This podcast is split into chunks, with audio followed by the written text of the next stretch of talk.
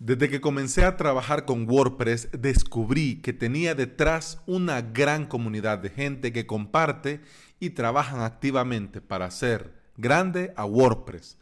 Y todos podemos ayudar a esto. Sí, todos. Te saluda Alex Ábalos y estás escuchando el podcast Implementador WordPress donde comparto contigo mi experiencia como implementador y emprendedor digital. Estás escuchando el episodio número 61 del día miércoles 27 de febrero del 2019. Gracias por estar aquí, bienvenida y bienvenido. Sí, todos podemos ayudar y todos podemos colaborar. ¿Por qué? Porque comunidad WordPress somos todos. Todos. Todos.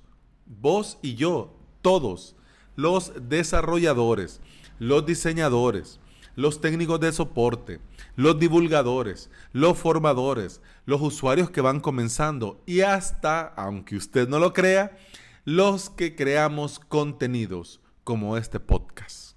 Y también el que lo escucha. Todos somos parte de la comunidad WordPress. Los que vamos comenzando y aún no tenemos un perfil de desarrollador propiamente y todavía comenzamos, eh, vamos comenzando como implementadores, lo que quiere decir que sabemos cómo funciona WordPress, que sabemos cómo funcionan los plugins, que podemos poner todo a funcionar y echar a andar la maquinaria y todo funciona y queda bien implementado. Pues esos somos los implementadores. Pero hay un equipo de ninjas que pican código, y que además saben programar en diferentes lenguajes y ya ellos son los encargados de crear los plugins, crear los themes, las plantillas, los temas, en fin. Pero aunque no seas un desarrollador propiamente y, no vayas a crear un plugin, también podés colaborar y apoyar a esta gran comunidad WordPress. En el episodio número 53, que tenía por título WordPress TV, te hablé de esta plataforma que de forma gratuita te da formación y comparten las actividades de, que tienen que ver con WordPress y las charlas y ponencias que se dan en las mismas. Al final de este episodio te mencioné también cómo podías colaborar con la edición y producción de estos videos para WordPress TV. Es en el caso del video. Pero si lo tuyo es el idioma, y si tu fuerte son los idiomas, también puedes poner tu granito de arena. ¿Por qué? Porque también es necesario continuar y traducir, por ejemplo, códigos del core de WordPress, la web de WordPress, apps de WordPress, plugins, themes, todos estos a nuestro idioma español o al castellano o al idioma que vos tengas conocimiento. En todo caso, tendría que ser de esta manera. Por ejemplo, manejas muy bien el inglés. Entonces, y estás en El Salvador, Argentina, Colombia, Venezuela, Costa Rica, Guatemala, Nicaragua, en fin. Entonces podés eh, traducir del inglés al español. O en todo caso al castellano, pero ya ahí ya estamos hablando ya de, castellano, no español propiamente, como los países latinoamericanos lo hablamos. Pero bueno, lo que te quiero decir es eso, que es posible y que vos con algo tan sencillo, entre comillas, porque no es nada sencillo, tiene su, eh, tiene su trabajo, tiene su labor, ya vas aportando tu granito de arena. ¿Por qué? Porque WordPress, tenés que saberlo, está disponible en muchísimos idiomas. O sea, cuando vos vas a instalar WordPress, Word de WordPress.org, lo descargas, el punto zip, lo pones, instalas y ahí te sale, selecciona el lenguaje, Y te, y te llueve la gran lista de idiomas. Bueno, para todos esos lenguajes está WordPress. Pero la gran mayoría de plugins y de themes están solamente para inglés. Y salvo que tengan un gran equipo, o que, o, que tengan ah, o que sea bastante utilizado dentro de la comunidad, es que la misma comunidad se presta para colaborar en las traducciones. Algunos plugins eh, solo están en inglés. Y con estos plugins que solo están en inglés, algunos tiramos de plugins de traducciones para crear una traducción propia para alguna web en particular o porque un cliente ha solicitado que esos textos vayan completamente en español. Pero ese esfuerzo de hacer esta traducción se puede aprovechar mucho más. Y si en lugar de traducir para una sola web o para un solo sitio, apoyamos a los desarrolladores y aportamos a la comunidad y le echamos una mano traduciendo, no solo se va a beneficiar el usuario que nosotros le estamos implementando a la web, sino que también todos los usuarios que usamos, ya sea un plugin o un theme o una plantilla. Esto es un ganar-ganar, todos ganamos. ¿Por qué? Porque tu tiempo, tu valioso tiempo, no solo va a servir para un, sitio web, sino que va a servir también para todos los usuarios que usen ese tema o esa plantilla.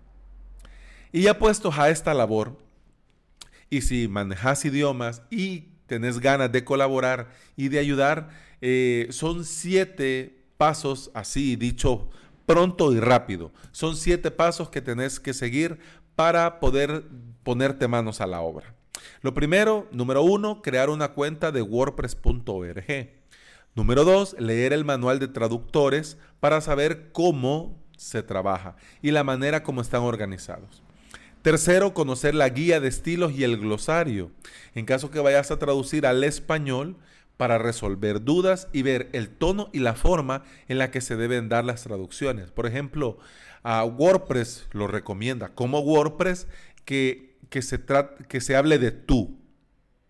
Bueno, de hecho, en países como El Salvador, nosotros hablamos de vos.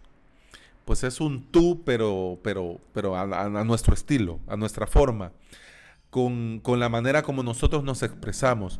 Porque nosotros, no, bueno, igual, aquí en mi país también hay gente que trata de tú. También hay mucha gente que trata de usted. Pero bueno, ya estamos hablando ya, ya gente mayor o gente que uno le tiene mucho respeto o poca confianza.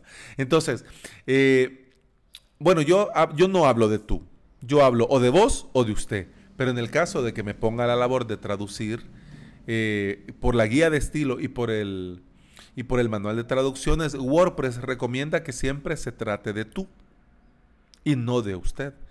Entonces, esas cosas, por ejemplo, uno las va conociendo en el manual de traductores y también en la guía de estilo. En el caso que tengas alguna duda de que si esta palabra se debe traducir a, tal o cual, pues para eso está el, el, glosario. Ahí vos vas viendo cuál es el uso adecuado, eh, dependiendo de, de, para qué lo vas a usar o dónde lo vas a usar. ¿ok? El número cuarto es ya escoger un tema un theme o una plantilla o un plugin que vos querés colaborar y traducir.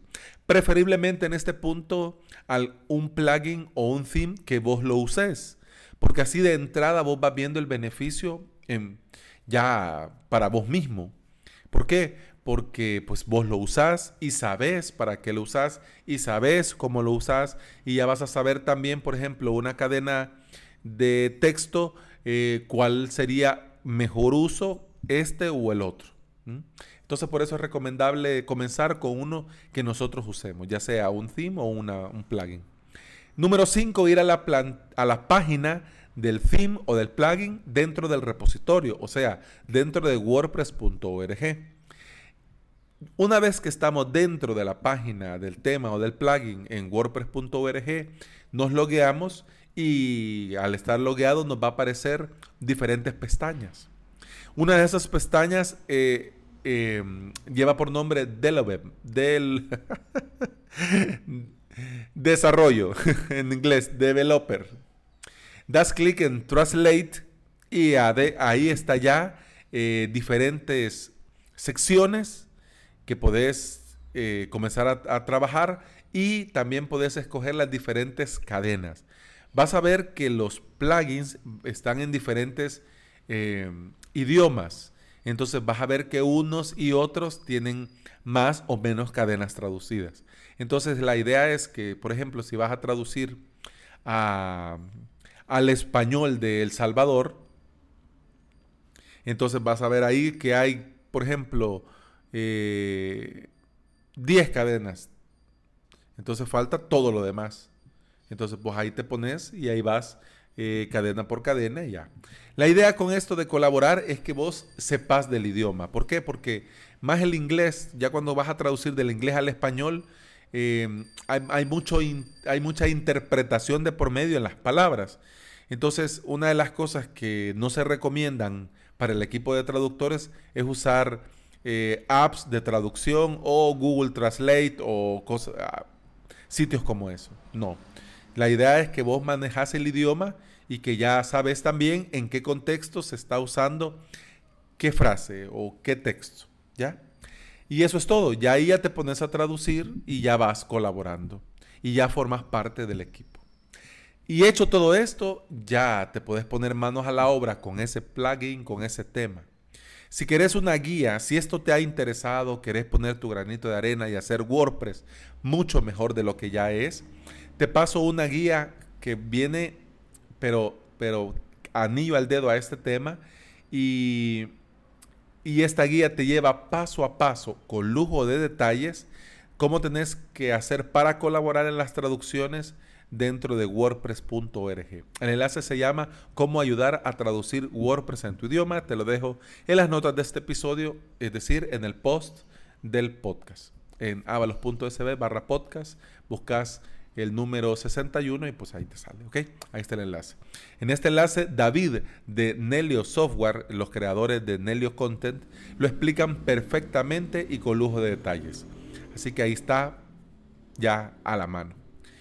Lo mejor de colaborar es que nosotros no nos vamos con las manos vacías. O sea, cuando nosotros colaboramos dentro de la comunidad, además de la satisfacción de haber hecho algo bien y lo correcto, no nos vamos nosotros con las manos vacías. ¿Por qué? Porque en ese proceso nosotros aprendemos mucho, mucho, muchísimo del trabajo colaborativo y además también nos relacionamos con otros usuarios dentro del mundo WordPress. Y esto nos va a dar mucha experiencia, no solo del funcionamiento de WordPress, sino también cómo se trabaja dentro de una comunidad que está viva.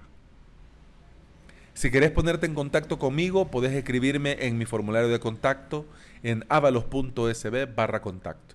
Recordá que en Twitter te leo con el hashtag podcastwp y también en mi web avalos.sb avalos.sb. Ando la lengua, es que ando un poco malito. Eh, avalos.sb podés encontrar todas mis redes sociales. Eso ha sido todo por hoy. Gracias por escuchar. Mañana, sí o sí, es jueves de news y toca hablar de WordPress 5.1. Hasta mañana. ¡Salud!